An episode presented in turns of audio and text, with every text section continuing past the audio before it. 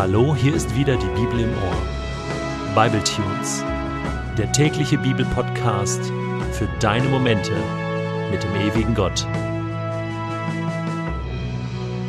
Der heutige Bible Tune steht in Exodus 20, die Verse 8 bis 11 und wird gelesen aus der Hoffnung für alle.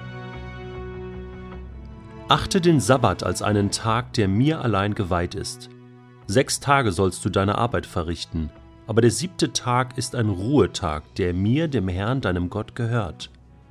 An diesem Tag sollst du nicht arbeiten, weder du noch deine Kinder, weder dein Knecht noch deine Magd, auch nicht deine Tiere oder der Fremde, der bei dir lebt. Denn in sechs Tagen habe ich, der Herr, den Himmel, die Erde und das Meer geschaffen und alles, was lebt. Aber am siebten Tag ruhte ich. Darum habe ich den Sabbat gesegnet und für heilig erklärt. Sechs Tage sollst du arbeiten und einen Tag sollst du ruhen. Das vierte Gebot ist das Sabbatgebot. Und das Sabbatgebot ist der Befehl Gottes zum Faulenzen in der Bibel. Ja, du hast richtig gehört. Faulenzen, einen Tag nichts tun, ausruhen, einfach mal die Seele baumeln lassen. Ich glaube, dass wir in der heutigen Zeit dieses Gebot wieder neu entdecken müssen. Wir sehnen uns so nach Ruhe, nach Entspannung, nach Erholung. Aber wir haben unseren Alltag so eingerichtet, dass das kaum mehr möglich ist. Wir sind ständig online, wir sind ständig erreichbar. Die elektronischen Hilfen, die wir haben, ermöglichen das. Das erleichtert auf der einen Seite die Arbeit, auf der anderen Seite erschwert es die Ruhe. Und das ist das Problem. Wie können wir diesen Sabbat wiederentdecken? Ich glaube, es lohnt sich, ein paar Minuten darüber nachzudenken. Gott sagt, dieser Tag ist mir heilig. Es ist übrigens interessant, dass das Wort heilig das einzige Mal in den zehn Geboten an dieser Stelle vorkommt. Dieser Tag ist mir heilig. Heilig bedeutet so viel wie ganz besonders oder auch er gehört ganz Gott. Menschen können heilig sein, sie gehören ganz Gott. Es können aber auch Dinge heilig sein, zum Beispiel der Tempel im Alten Testament wird heilig genannt, er gehört ganz Gott. Der Sabbat ist ein heiliger Tag. Das heißt, er gehört ganz Gott. Das ist ein Zeitraum von 24 Stunden, der zu Gott gehört. Der gehört gar nicht mir. Diese Zeit steht mir eigentlich gar nicht zu meiner eigenen Nutzung zur Verfügung, wenn wir es genau nehmen. Jesus hat gesagt, der Mensch wurde nicht erschaffen, um den Sabbat zu halten, sondern es ist umgekehrt. Der Sabbat wurde erschaffen für den Menschen. Gott schenkt uns einen Tag. Schon in der Schöpfungsgeschichte können wir lesen, dass Gott selbst einen Tag ausgeruht hat. Und zwar am siebten Tag, nachdem er sechs Tage lang hart und kreativ und effizient gearbeitet hat und die Schöpfung fertiggestellt hat, ruht er aus. Und zwar nicht allein. Er ruht mit den Menschen aus. Denn der Mensch wurde ja am sechsten Tag erschaffen. Wir erinnern uns, Adam und Eva waren schon da.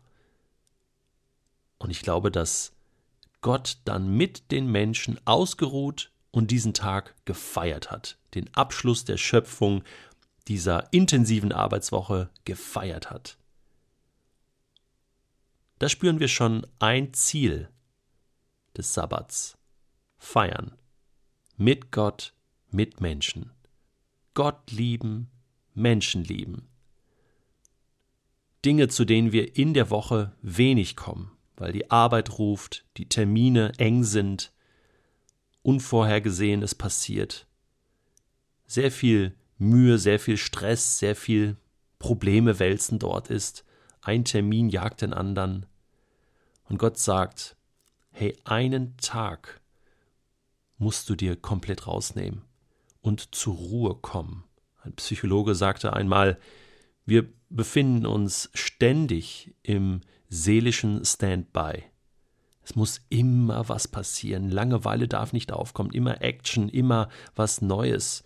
Wir halten die Ruhe gar nicht aus. Selbst an freien Tagen passiert das, dass wir ruhelos sind, von einem Zimmer ins nächste gehen und überlegen, was könnten wir noch tun. Auch dass mal die Gedanken zur Ruhe kommen. Das ist so wichtig. Deswegen muss der Sabbat geplant werden. So blöd, wie sich das anhört, aber wir müssen lernen, auszuruhen. Zeit zu nehmen, runterzufahren. Ja, wie machen wir das denn? Klar, wir können uns Zeit mit Gott nehmen. Viele Menschen machen am Sonntag frei und besuchen einen Gottesdienst. Das ist doch eine super Sache. Aber Sabbat ist noch viel mehr. Sabbat bedeutet, sich wirklich Zeit mit Gott zu nehmen, persönliche Zeit. Oder mit dem Partner zusammen oder als ganze Familie.